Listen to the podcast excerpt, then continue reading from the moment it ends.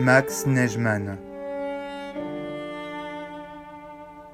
Un incarcéré à Clairvaux. Journal 1941-1943 Traduction du yiddish par Claude Ampel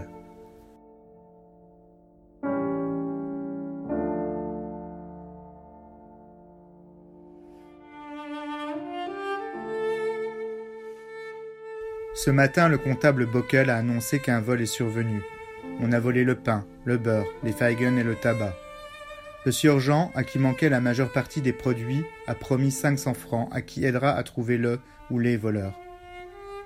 À 10 heures environ, au moment où je faisais ma toilette, j'ai remarqué un attroupement dans le coin de la cour.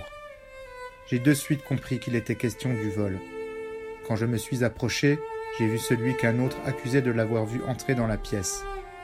Il est petit de taille, avec une barbichette, un regard faux de ses yeux verts. De la façon dont il se défendait, j'ai lu dans son regard qu'il était le voleur. Il criait, il tremblait. Dans ses yeux, on lisait la peur d'être puni comme tout voleur qui doit rendre des comptes de ses actions. Un temps plus tard, je l'ai vu entrer dans le bureau du comptable avec mon camarade Jean et Nodo, l'un de ceux qui ont subi le vol.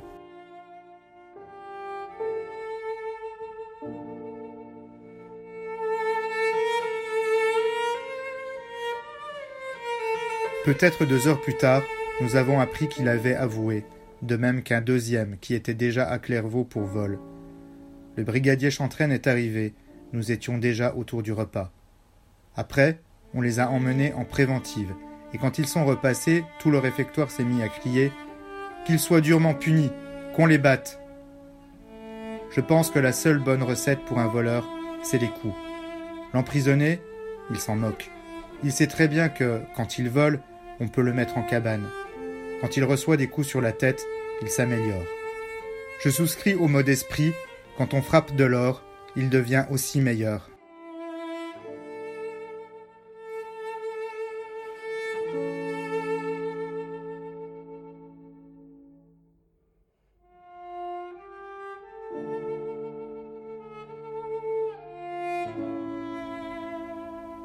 Après cet incident est arrivée une nouvelle joyeuse.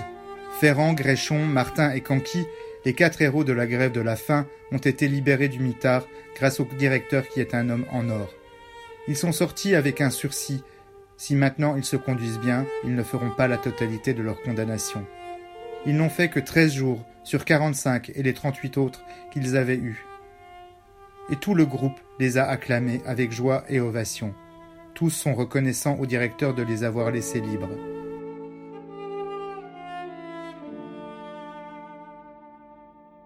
Le directeur qui les a vus lors du midi a dit à Guergin Vous avez moins de haine dans votre cœur que ceux qui vous ont condamné, et vous attendez le moment où vous pourrez revenir et condamner certains. Pour ma part, je suis content qu'ils connaissent l'opinion que nous avons d'eux. Ils ne sont pas dignes de porter le nom de Français. Ils ne se conduisent pas en tant que Français à l'égard de nous qui sommes ici condamnés par l'occupant. Il y a cependant ici des surveillants qui sont bien, surtout Beau-Fils qui est une perle, nous l'aimons et le respectons. Il y a cependant ici d'aucuns qui ne veulent pas nous voir et, quand ils le peuvent, nous font du mal.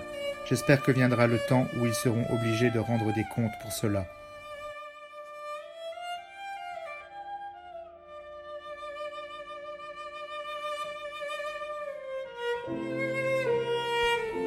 Je me suis donné pour objectif de décrire sous la forme d'une nouvelle le cas de Ramolard qui est mort ici, empoisonné par la nourriture avariée qu'il avait ingurgitée, tiraillé par la faim. Il a eu un empoisonnement du sang, et après quelques jours passés à l'infirmerie, il est décédé.